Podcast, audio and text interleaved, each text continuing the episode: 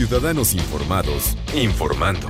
Este es el podcast de Iñaki Manero, 88.9 Noticias. Información que sirve. Tráfico y clima cada 15 minutos. 25 horas a la semana puede ser el tiempo óptimo del trabajo. ¿Cómo ves? Esto es una, un documento, un estudio del eh, Instituto de Melbourne de mm, Economía Aplicada e Investigación Social. Dice que la cantidad óptima de horas de trabajo por semana es de 25, que es equivalente a tres días laborales en lugar de cinco. No, imagínate, lunes, miércoles y viernes, papá, qué rico. Y los demás, pues bueno, Acapulco en la azotea. Especialmente para personas cuya edad supera los 40 años, pues dice que ya están más cansador, que ya, ¿no?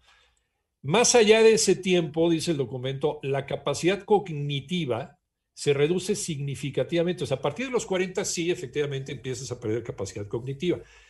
Depende, depende también cómo uses tu, cerebro, ¿no? Bueno, también, también qué trato le des a tu cerebro. Bueno, y, empiezan a aparecer señales de fatiga y estrés, eso también es cierto.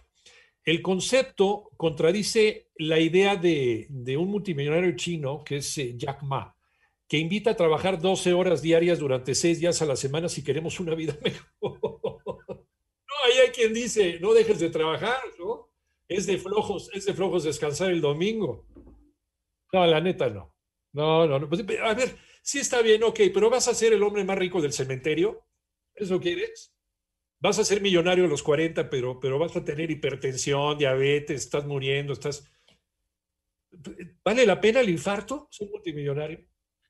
Dice, dice este estudio, así entonces los efectos se perciben en la pérdida de la memoria, las habilidades lingüísticas, la capacidad de concentración y en la rapidez con la que procesamos la información.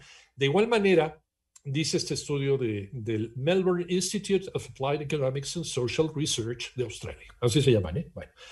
Em, de igual forma, se dificulta mantener ciertas funciones cognitivas que apenas permanecen en altos niveles durante el tiempo recomendado por los investigadores. Una vez se sobrepasa, el cansancio la reduce drásticamente. Bueno, eh, dicen, dicen los investigadores, está interesante, vale la pena. Si bien la, la, reducción del tiempo de trabajo puede parecer algo irrealizable en muchas regiones del mundo, en Países Bajos, o sea, lo que de repente se considera como Holanda, que dicen que no, Holanda ya no, pero bueno, ya es toda una realidad. En los Países Bajos, desde el 2000, entró en vigencia una ley que permite a los empleados reducir las horas y solicitar trabajo a tiempo parcial.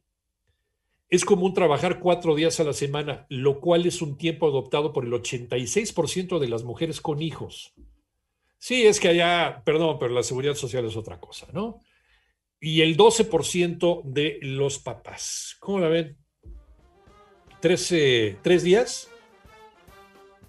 25 horas, tres días a la semana, ¿estarían de acuerdo? Bueno,